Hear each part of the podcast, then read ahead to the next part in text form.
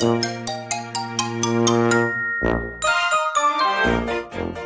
やとすみおの Survival Life in Canada 皆さんこんにちは。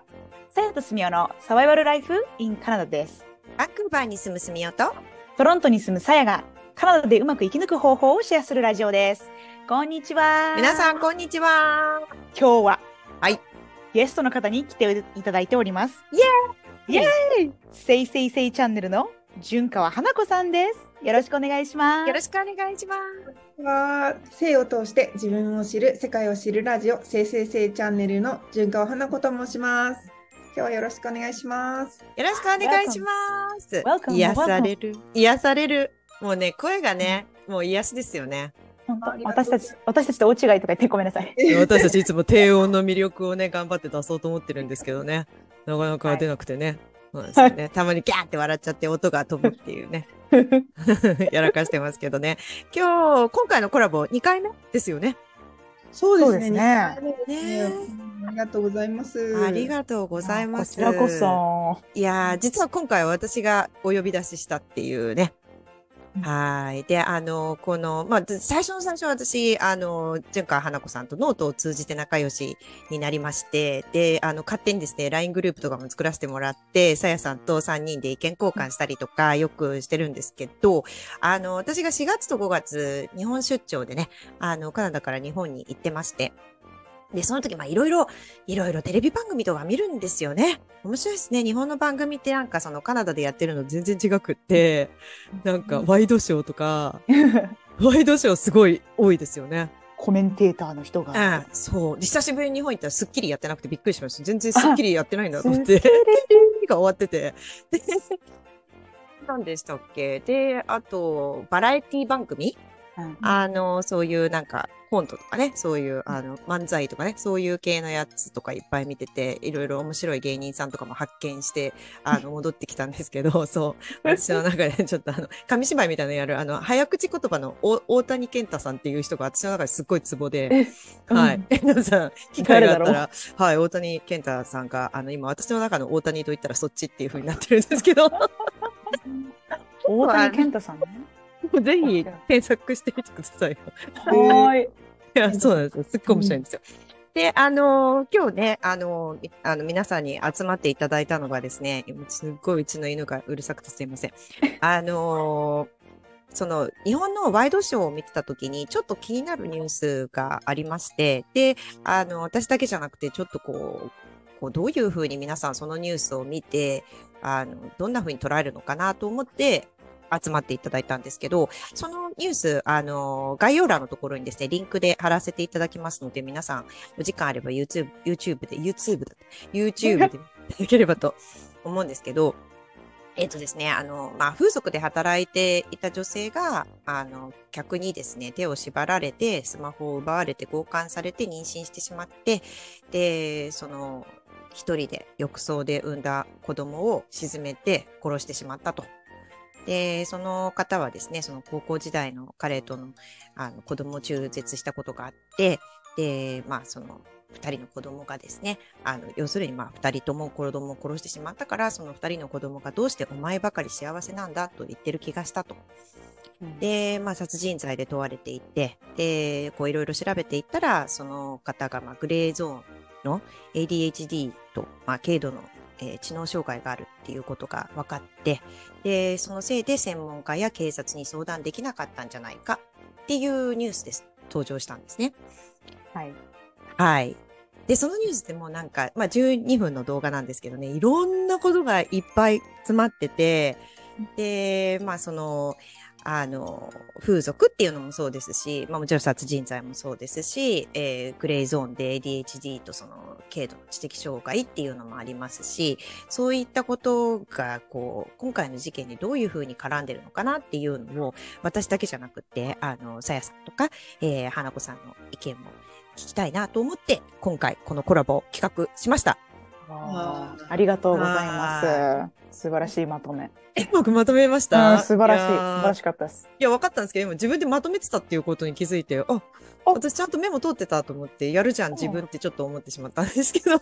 できる女いやいやいやいやいや、そう、そんなわけで、ちょっとうまくね、あの、ニュースの概要をご説明できたかわからないんですけど、いろいろ、その、もやっとポイントがいろいろあるんですけどね。なんか、まあ、もちろん、殺人罪を犯した彼女が罪に問われるのは当然のことなので、そこは罪をしっかり償ってもらいたいなと思うんですけど、でもその、まあ、妊娠させた側の男性が責められないっていうのはどうなのかなっていうところがまず引っかかりポイント1。はいなんか12分でまとめてあるけど、その人について何も言ってないですよね一。切ないですよね。性暴力について全く何もないですよね。ねうんそこがなかったらこの犯罪は起こらなかったって思うと、なるほどそうだね。すごく重要なポイントだと思うんですけど。そうなんですよ。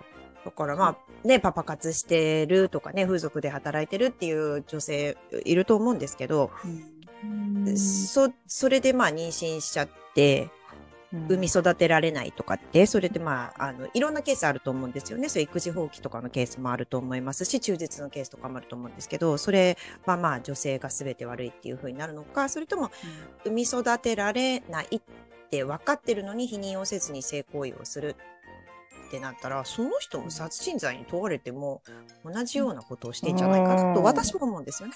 うん、確かにね。だって物理的に考えて、その肉体的にその男性が妊娠するって今の世の中ではできないじゃないですか。無理ですね。うん二人がね、うん男女がいて妊娠ってするものですもんね。そうなんですよ。妊娠を無理にさせた、まあ、まあ、レイプしたっていうのがね、うん。お客さんなわけですよね。そうお客さんってなんですよ。いうのにも値しないかな、客。うん。犯罪者。になりませんか？そこで追っかけてくれないんですかね？だってその人にも罪ないですか？うん。もちろんね、その人が浴槽に埋めたわけでは、沈めたわけではないけれど、うんその人がは犯罪の連鎖を、こう、のきっかけですよね。産んでるわけじゃないですか。う。ん。その人はきっとその、強姦した風俗嬢が妊娠したことも知らないでしょうし、うん。その子が子供を産ん。で殺してしまったことも知らないでしょうし、うん。罪を犯したっていうことを気づくこともなくうん。生活するわけですよね。そうですよね。うん。そうですよね。その人は何もなん。か、ももう逃げて終わりじゃないですか？そうなんです。おかしいですよね。そうなんです。でしかもなんか、このニュースの中に、そのいろんなものが入りすぎてて、そう。なんかこう、この、この人たちのニュースの意図は何だったのかなというのがちょっと私はよくわからないんですよね。そうそうなんですよ。うんえ、花子さんどう思いました？いやーその男性の性についてっていうきあの話とはちょっとまた別のあれになっちゃうかもしれないんだけど、あのうちの父がグレーゾーンまさにその発達障害とかそういった人たちそういうことがきっかけでうん。きあの障害手帳もらえないけどギリギリの人っているじゃないですか。はい。それこそ手がつかないけれどもっていう人たち。結局社会に出てもあの働けなくなっちゃってホームレスになっちゃう人が多いということで、ホームレスの支援をやあの実をいくつかやってるんですけど素晴らしい。それ、うん、でもその中であの私も小さい時から見てきたケースの中でもうねそのそそうだねその風俗で働いている女性たちって結構いるいるくてでいっぱいいろんな話があるからどこから話していいかわかんないんだけどそういう子たちってやっぱり妊娠女の人はやっぱね妊娠がねあるから妊娠しちゃうんですよね。で、それをその施設側の人間として止めるわけと止めるっていうのはやっぱりできないじゃないですかそういう、そそんなこと支配もできないしそれは自由になってくるから言えない。でも生まれた子どもたちはやっぱり結局子供を産んでも育てられないって言って、結局施設に回される。っていう瞬間ずっとそういうことが繰り返されちゃう。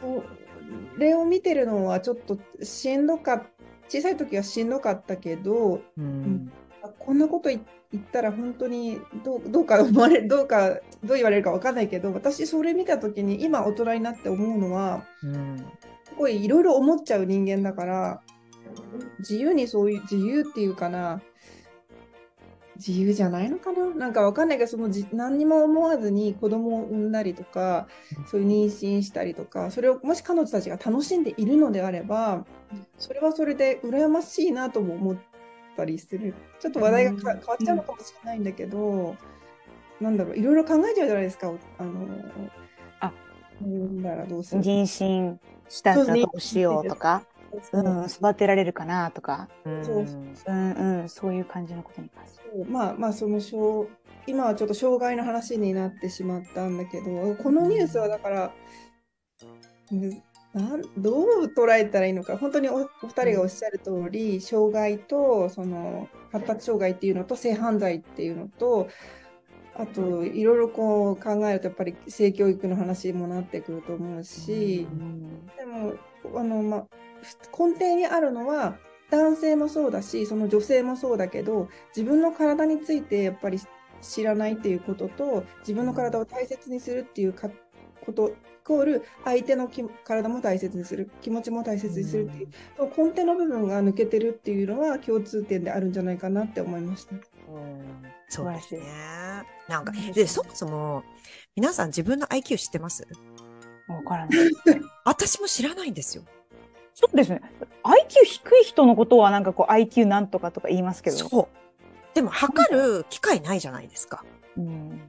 そう、だからね、なんかこういうことがあって事件を起こしてしまったから、そういう精神鑑定したりとかね、あの IQ 測定したりとかね、きっとするんだと思うんですけど、普通に生きてる人たちって、そんな機会ないじゃないですか。ないですね。だから、これも私のか、あの、ね、お二人の考え方とは違うかもしれないですけど、私そのニュース見てね、なんか、ADHD だとかね、グレーゾーンだとかってね、なんか後からくっつけたんじゃないかなって思っちゃったんですよ。で、なぜかっていうと、そのコメントの中に、その、自分のその、供述の中でですよ、客に手を縛られ、スマホを奪われ、強姦されちゃった。まあ、こう、強姦されたまではっきり言ってないでしょうけど、その無理やりされたっていうふうなことを言っていて、私はんまともって思っちゃったんですよ。うん。で、なんでこの犯罪に、こう、こう、行き着いてしまうまでの間に、助け舟出せたんじゃないかなって思うんですよね。絶対ありましたよね。だってその子ずっとが、まあ学校でいじめられてたってそこがまあ多分わかんないですけど、このニュース見るからには最初のステップで、で、いじめられてて多分精神がね、病んでしまったのかわからないですけど、でまた、あの、ちあれ？中学生の時でしたっけ？高校生の時か。高校生の時。時に妊娠してしまって。うん。で中絶しろって言われて、ううんん、ででそこでまた心の傷が、うん。まあ、あって、うん。でその後にまた風俗で働き始めて。でもうこういろんなステップで人生のステップでどこか誰か気づいてあげられなかったのかなっていうのはって思ったんですよ。思いますよね。でもこれ、まあ、さやさんの方がそういう裁判とかそういうのは詳しいと思うんであれですけど、あの、むしろ教えてほしいんですけど、そういう精神的にちょっとこう、あの、まあ、障害があるとかね、あの、こう、病を抱えてるっていう風になったら、罪が軽くなる可能性がありますまあ、精神鑑定してきちんとした決断が下せない上で犯罪をしてしまったっていう風な証明が証明っていうかなんていうのかな裏付けがあるんだったら、まうん。あそれは考慮してね判事とかうん。もう考慮しすると思いますそこに持ってきたかったから、精神鑑定したのかなって逆にそっちに思っちゃって、私。ああなるほどね。普通にただその子がやってしまったことだけ考えたら、もう本当に逃げ場がなくなってしまって、社会的弱者になってしまい、誰にも相談できずに、もう他に手段がなかった。というふうに私は受け取ったんですよ。そのニュースというか彼女がしてしまったことだけ見たらね。だけど、うんその報道のされ方を見てると、あ、でも、あの、うんこの人は ADHD だしとかね、この人はグレーゾーンだしっていうふうにされてて、なんかそれがね、後付けみたいな感じに聞こえたんですよね。うんなんか情報がこうただくっついてるみたいな。そうなんかうん。普通ジャーナリズム私ジャーナリストじゃないからわからないですけど何か報道するときってこれがこうあってこういう理由でこうなって結果的にこうなってみたいな。こうきちんとこう織り込んで織り交ぜてっていうのかな情報を。こうきちんとんやっていくと思うんですけど、こっちってなんか、今、今、ここ？のなんかニュース見てると、なんかうんなんかこう、ポンポンポンポンポンポンってこう、くっつけられたみたいな感じですよね。そそのなんか ADHD、風俗で働いてたみたいな。そう。そう、バーってね、なんかまあ、キャッチーな感じではありますうんけどね、そういう視視聴率とかわかんないけど、そういうわ速かるけどわかんないみたいな感じですよね。そうそうそう。ほうん報道してる方がちょっとよく分かってないんじゃないか。うん みたいになっちゃう。そう。結局着地点がよくわかんないというか何を言いたかったのかっていうのはその報道自体ではわからないんですけど、でも私なんか見ててね、いや私ニュース見て泣くことあんだと思ったんですよ。うん。私この報道見て泣いたんですよ。えー。そう。そう、それは言わなかった。けど、恥ずかしいからみんな言わなかったけど、あのね、なんでお前ばかり幸せなんだってその子たちに言われてる気がしたっていうところで泣いちゃったんですよ。うん切なくないですか、だって、あの、幸せになっちゃいけないって思ってるんですよ、この子。そうそうじゃないですか。うんね、お前は五体満足で普通に生きてて生活しててご飯も食べられてるっていうことだけでも感謝しろよみたいな。うん。そうですね。ね、だから自分が幸せになるっていうことをちょっと放棄してるというか、うんそっちに捉えたから、いやーなんか、本当は優しい心のある子なんだろうなって思ったんですよ。殺人者なんですけど、うんうん。そうだね。そうん犯罪した人が全員極悪人じゃないですからね。これでうん、そう、これ難しい問題。うんそう。でもこれなんか言ったら、うん結構体験来そうだけど、そう、反対意見来そうだけど、この子うまくこう、誰かと、誰か友達なんか何でも話せる子が一人いるとかね。だけで全然違う人生をくれたんじゃないかなって思っちゃった。うん私も思います。私も思もしその彼女がねカナダに留学してって、う。う。うんん。なんだろうカナダの文化でこういう子がカナ,、まあ、カナダだからとかどこどこだからっていうのはないないって言いたいけどねあの、うんちょっと極端な話になっちゃうけどそしたらどうなってたと思います？なんか同じようなことになったとしたらカナダの人人たちというかどなんか違ってたと思います？学校が多分関わってくるかな。なんか中絶、あ、っていうか、あどうだろうな。なんかちょっといろいろ私考えたんですよね、これ。で、うん私が思ったのはカナダって結構ピルが普及してて、だからその、ピルとプラン B、経口、なんか緊急避妊薬うん。のアクセスが結構簡単にできるんですよね。うん。日本はね、なんかちょっとよ緩くなりました。お話しされてたような気がする前に。うん、ちょっとは緩くなってはいるんだけどまだまだ、まだ。うん。まあ、処方箋いるんでしたっけ？店頭で買えるんでしたっけ？処方箋いらなくなったんじゃないのかな。なんかそんなような気がして、こっちもう普通に薬局とかでね、ドラッグストアで普通に買えるんで、処方箋なくてもネットで。も買えるようになったってねそうだニュースネットで買えるって言ってたんだ。あそうでもそこに行き着くまでにすごい長かっそうですよね。た。だから、その、避妊っていう目的では、その失敗する率っていうのが、やっぱりピルの普及のによって低いのかなって、全体的にね、この人かどうかわからない。この人がもしカナダにいたらっていうのはわからないですけど。で、あとは中絶するときに、多分、もうちょっとフォローアップケアみたいなのがあるんじゃないかなって思うんですよね。でもわかんない。うんてかやっぱ中絶の後ってめちゃくちゃこう体、心が傷つくじゃないですか、体もだけど。うんだからそういいうのって、やっぱりメンタルのケアが必要なんだろうなっていうのは、まあ、お医者さんとかもね、分かってるだろうし、あの、ヘルプが必要だと思えば、ヘルプは普通に身近にあるのではないかなとは思うんですが、もしヘルプがなかったとしても、絶対にどこかで近所の人か分かんないけど、あの、そうそうそう。おせっどこかい焼きがいるんですよ。絶対どっかにいますよね。そう。えちょっとあのーあさあれピルの話ごめんなさいあ、のはいはい。まだ必要ならしいんだけど、あうんのそのおせっかい役とかなんとかっていう話の中でちょっと言いたいことがあるんだけど後半にします。じゃあ続きはあ後半で。そうですね。というわけで、今回も最後までお付き合いいただきありがとうございます。さやとすみおのサバイバルライフ in カナダ。